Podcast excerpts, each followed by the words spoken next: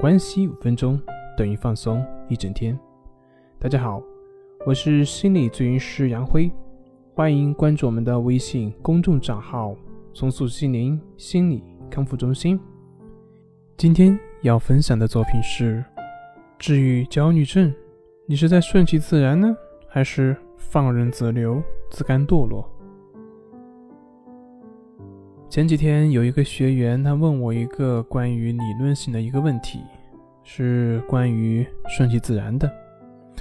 他说：“我感到焦虑的时候，那我顺着焦虑而去就去焦虑；然后感到强迫的时候呢，想洗手的时候，那我就顺着这个强迫去洗手吧。这个是不是也是顺其自然呢？顺着这个念头、想法去做呢？”这个问题不知道你们会不会有类似的这样的一个想法呢？对顺其自然的这样一种理解呢？相信有很多的患者了解过“顺其自然，为所当为”这句话。同时呢，我也相信有很多人对这一句话都有很多像这样的一些困惑。那么对于这个问题呢，啊，像上面说的那个，我的回答是。这不是顺其自然，这是放任自流。什么是顺其自然呢？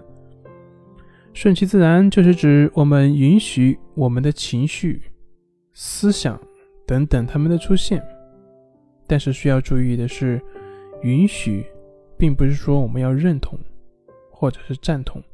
我们的行动的出发点是要以事实，也就是我们的现实生活。为基本的出发点，而不是我们的情绪或思维。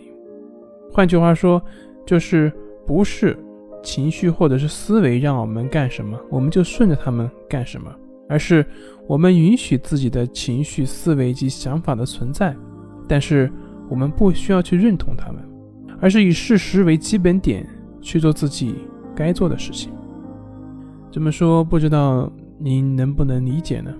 那么。为了帮助大家的理解，我就举一个例子，比如说，如果你今天要去上台去汇报工作，那么可能如果你之前没有上台类似的经验的话，初次上台肯定会有很大的一个压力，那可能会有恐惧感、焦虑啊等等，这个基本上每个人都会有的。那如果按照上面那位提问者的思维去呢，那就是那我感到害怕了，不自然了，那。就等到我不害怕了啊，等到自然了再上去。那我害怕了，我就不去了呗，顺着害怕就不去了没？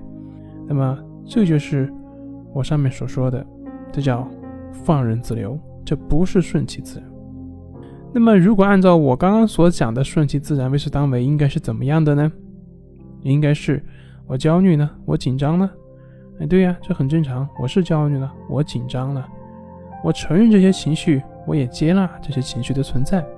但是，即便是这样，我还是要在我该上台的时候就上台。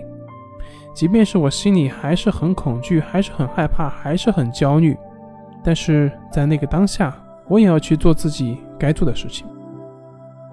这就跟高空跳水的项目是一样的。